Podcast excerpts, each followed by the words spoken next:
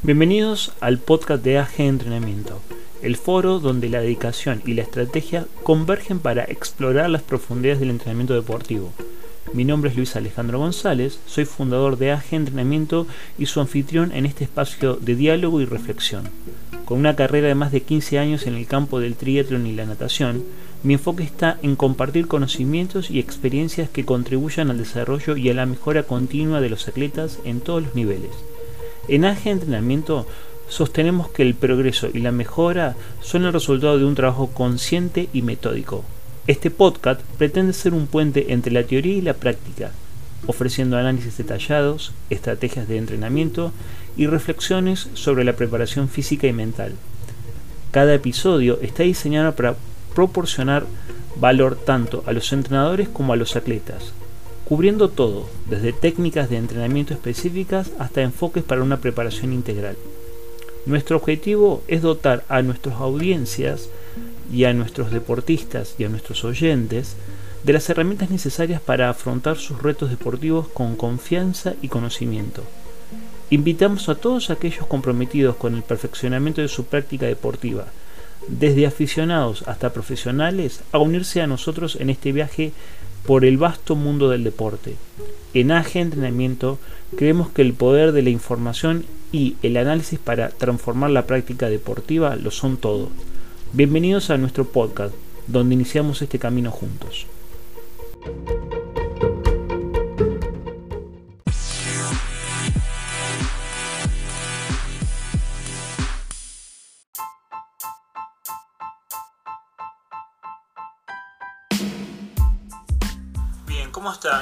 De tanto tiempo? Bienvenidos a nuestro podcast sobre entrenamiento deportivo aplicado a los deportes de resistencia. En esta ocasión, siendo el primer capítulo de la quinta temporada de nuestro podcast, nos vamos a adentrar en lo que son las definiciones y principios fundamentales de entrenamiento deportivo. Un tema crucial tanto para los entrenadores como para los atletas. Exploraremos cómo este fenómeno impacta en el cuerpo humano, especialmente en las adaptaciones fisiológicas que se desencadenan en respuesta a estímulos específicos, así como las consecuencias de las interrupciones o, la o el estímulo inadecuado de esto, eh, en, este, en este proceso constante de construcción del deportista para mejorar el rendimiento deportivo. Entonces vamos a comenzar con un par de definiciones. Para comprender mejor el entrenamiento es esencial tener claras algunas definiciones fundamentales. Em, según la visión científica eh, muy clásica, el entrenamiento se define como el proceso sistemático y deliberado de activación muscular con el propósito de mejorar el rendimiento a través de las adaptaciones que son estructurales y funcionales o morfofuncionales en el cuerpo humano. Esta es una definición muy clásica tomada de Holman de 1990.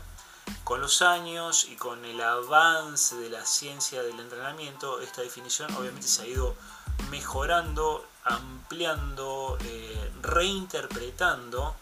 Em, es importante destacar que en la actualidad el concepto de entrenamiento ha evolucionado considerablemente. ¿sí? Em, ya no se limita únicamente al entrenamiento físico, sino también abarca aspectos como la nutrición, y los hábitos alimentarios, el entrenamiento mental y todos los, ¿cómo podemos decir? Todos los componentes esenciales del rendimiento óptimo del atleta. Em, acá voy a hacer un pequeño paréntesis a, la idea que, que estoy desarrollando. Cuando yo estudiaba educación física hace muchísimos años atrás, y en la actualidad aún sigue estando, y yo de alguna forma lo sigo viendo así, Hablamos de capacidades coordinativas y capacidades condicionales. Hablamos de fuerza, velocidad, resistencia, flexibilidad como capacidad mixta. Después hablamos de capacidad de reacción, capacidad de acople, de ritmo, de diferenciación, etcétera, etcétera, etcétera. Entonces todas esas eh, capacidades se iban complejizando y se iban... Em, adaptando en función a la capacidad de absorber estímulo de cada atleta y con eso íbamos haciendo un proceso de construcción del deportista hasta que llegábamos a la super eh, especificidad en cada deporte.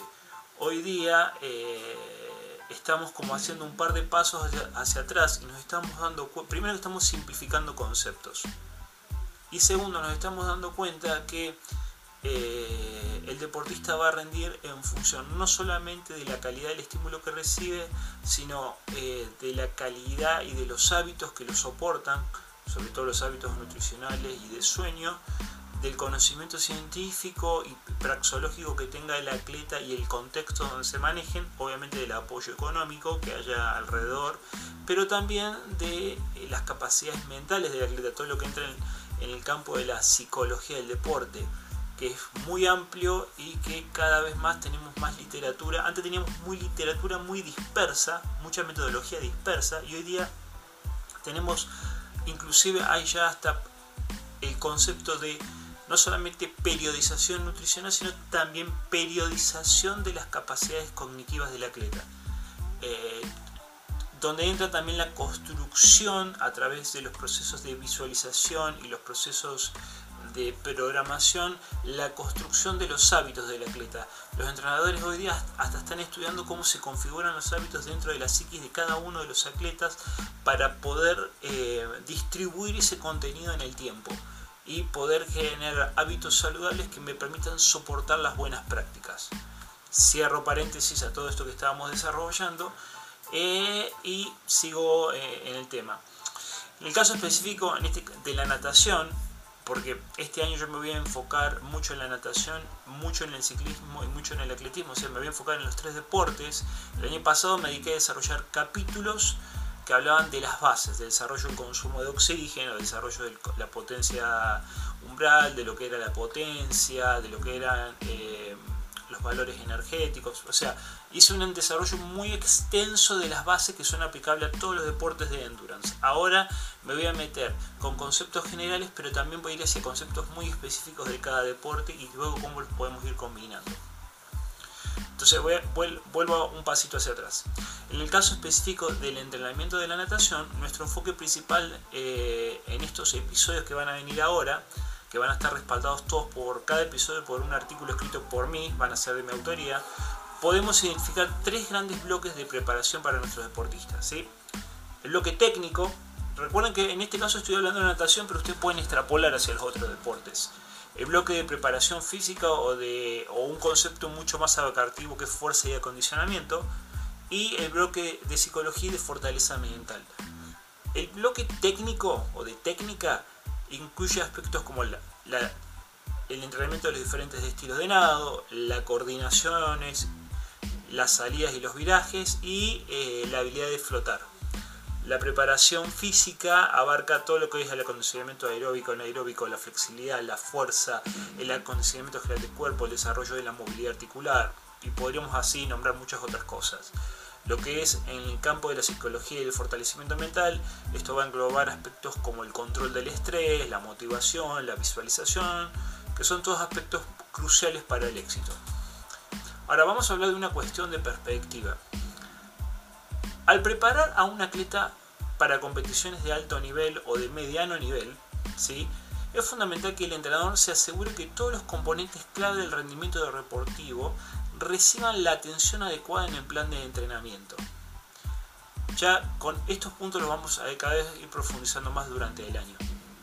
Incluso un atleta con una excelente condición física puede eh, enfrentar dificultades si, no puede manejar la presión competitiva o, controlar adecuadamente sus emociones durante la competición. De esto creo que todos nosotros eh, lo hemos sufrido en carne propia y lo hemos visto en otros atletas innumerables veces. ¿Qué sucede si no tenemos este tipo de atletas bajo nuestra responsabilidad? Estamos hablando de atletas de alto nivel cuyo tiempo y recursos están destinados pura y exclusivamente al entrenamiento. Esta pregunta nos lleva a considerar una serie de factores externos que pueden influir en el rendimiento de un atleta, como la vida familiar, el estrés laboral, las creencias personales, los hábitos de vida, el nivel educativo, el contexto social, los recursos económicos disponibles, etc. Es crucial reconocer la importancia de equilibrar estos aspectos externos para comprender completamente el rendimiento del atleta. Por ejemplo, Consideremos a un nadador que se enfrenta a dificultades para rendir en competición debido a problemas personales fuera de la piscina, conflictos familiares, laboral, etc. aunque este nadador pueda tener una excelente condición física, su rendimiento se ve afectado negativamente si no puede manejar estos factores externos de manera efectiva. Y yo les voy a plantear un ejemplo totalmente contrario. Nadador de 12 años, muy buen, muy buen mariposista y muy buen espaldista para la edad, un dominio técnico bastante eh, sobresaliente para la edad. Porque a esa edad, en varones sobre todo, todavía no, no son ni espaldistas, no son nada, son miglistas que van a ir definiendo su estilo más fuerte en el futuro, pero a esa edad todavía no son nada. Y no quiere decir que no entren sistemáticamente y muy fuerte.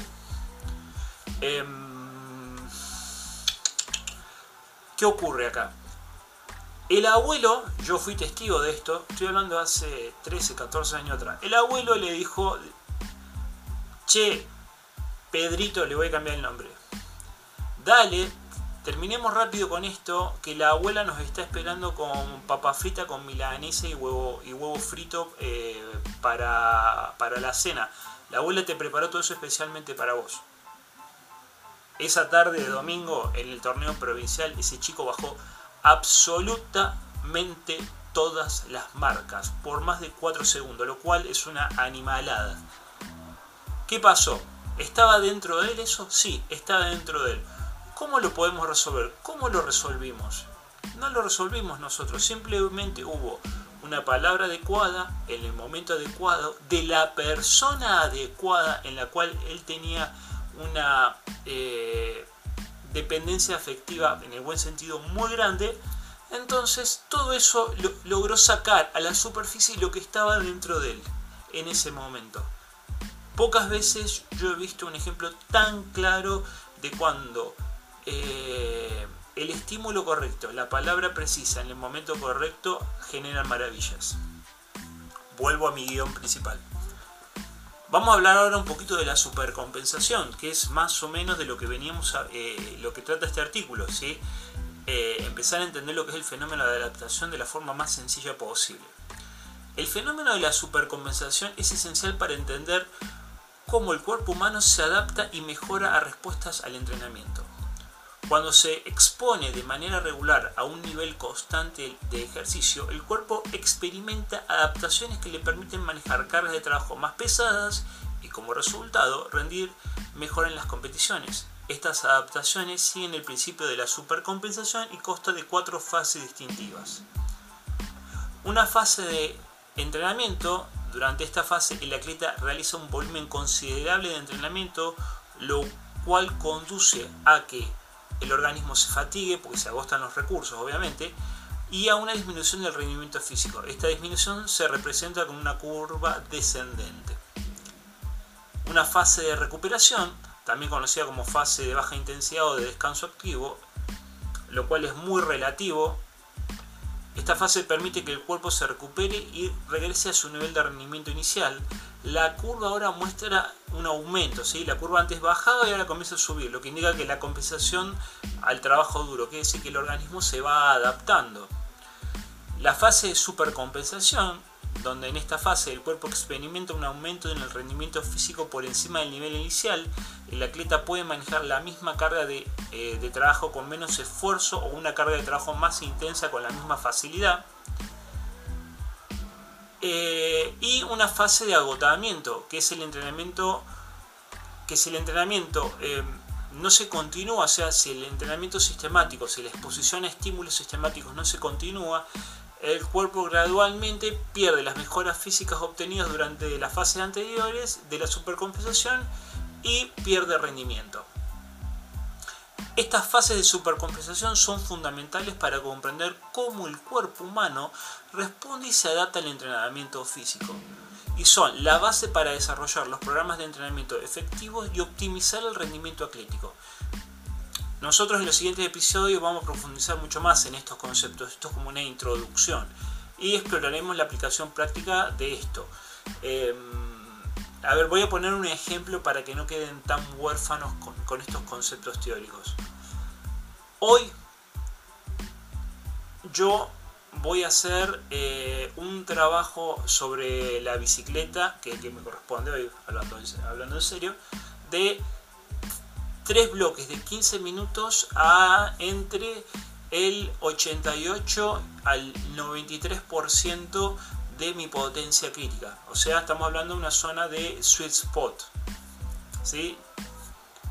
Ese trabajo me agota, agota mis recursos.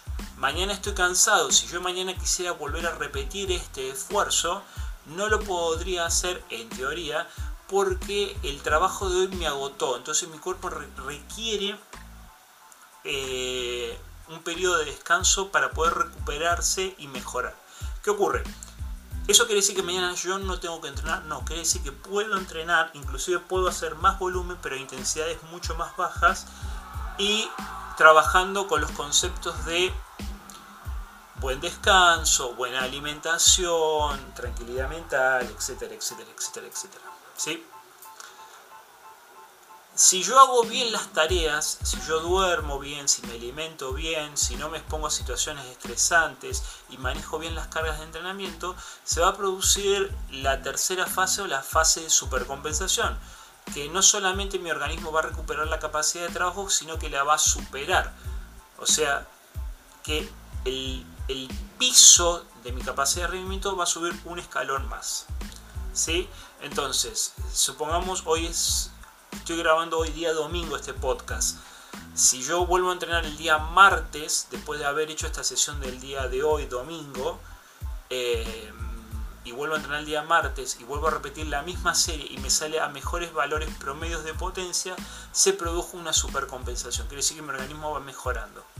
Porque, como ya expliqué en capítulos anteriores, de temporadas anteriores, el organismo se defiende reacondicionando sus conductas y sus estructuras para hacer frente a los estímulos agresores, que en este caso son las sesiones de entrenamiento.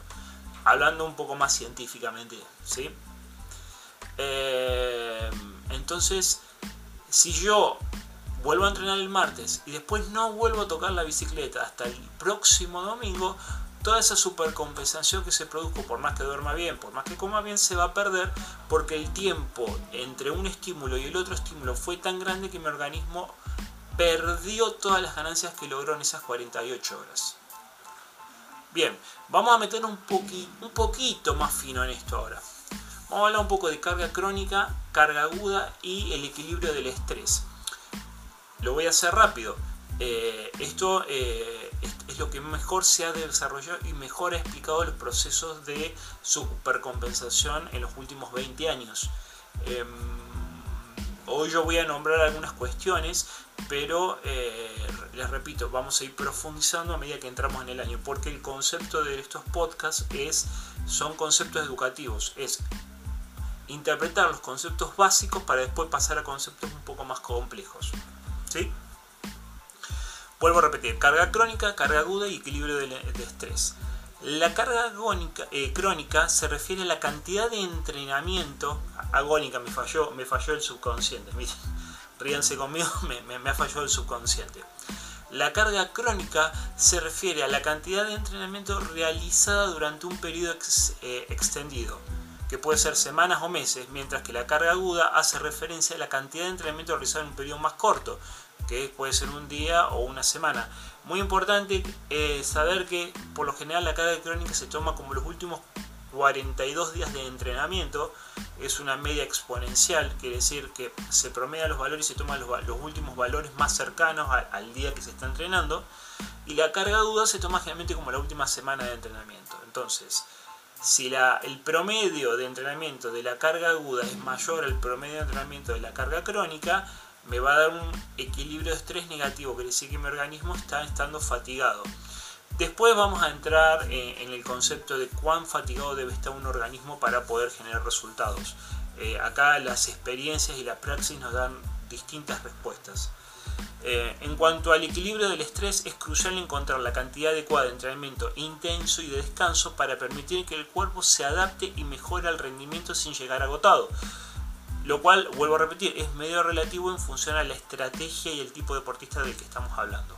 Por ejemplo, un nadador puede realizar una serie de entrenamientos de desarrollo como 40 de 100 con 15 segundos de pausa entre repeticiones, esa es una serie clásica del entrenamiento de fondo en la natación, es probable que la calidad de esta serie no sea óptima eh, en las semanas de más alto volumen, vamos a poner, en un, equipo de natación mínimamente van a dar entre 70.000 y 90.000 metros semanales. Entonces, eh, la semana de 90.000 metros, si yo vuelvo, yo tiro esa serie, posiblemente no me salga tan bien como en una semana de 60.000 metros, que es la semana más baja de carga porque el volumen es menor, mi organismo tiene capacidad de recuperarse y la velocidad que voy a frecuentar ante una misma serie puede llegar a ser mayor, como la práctica lo demuestra. Entonces, consideraciones finales.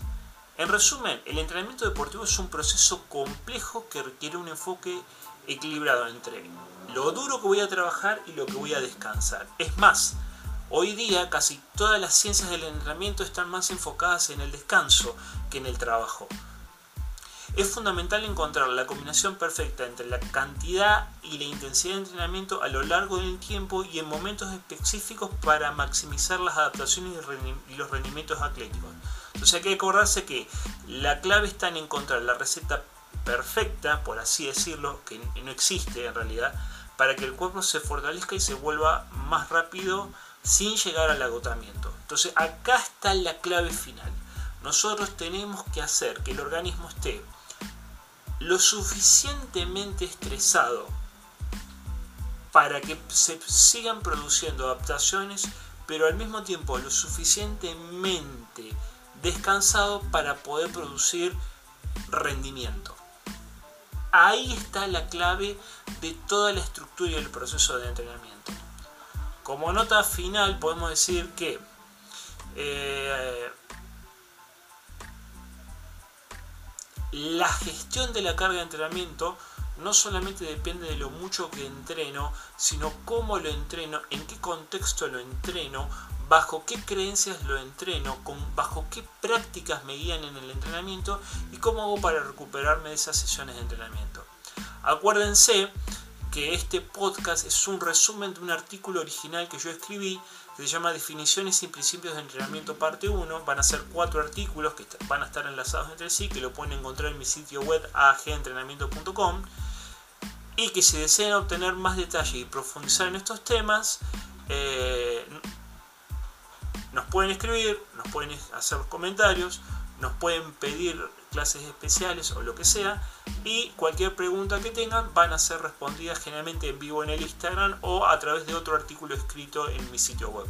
Así que bueno, los espero para el próximo capítulo donde vamos a desarrollar el podcast del segundo artículo que estamos escribiendo y espero que les sirva y repito y recuerden, estos son conceptos básicos para ir entendiendo a futuro cuestiones más complejas de por qué estoy haciendo lo que estoy haciendo y por qué me está pasando lo que me está pasando. Así que yo soy Luis Alejandro González. Ha sido un placer poder grabar esto para ustedes y los espero en la próxima entrega. Cuídense mucho.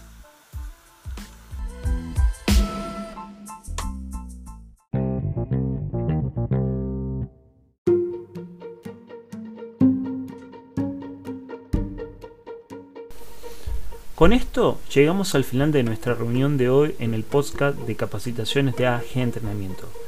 Agradecemos profundamente tu compañía en esta exploración del mundo del deporte, donde la pasión y el conocimiento se unen para impulsar tu desarrollo. Te animamos a que te mantengas activo en nuestra comunidad, compartiendo tus historias y consultas. Cada voz agrega valor a nuestra misión de crecimiento colectivo y empoderamiento.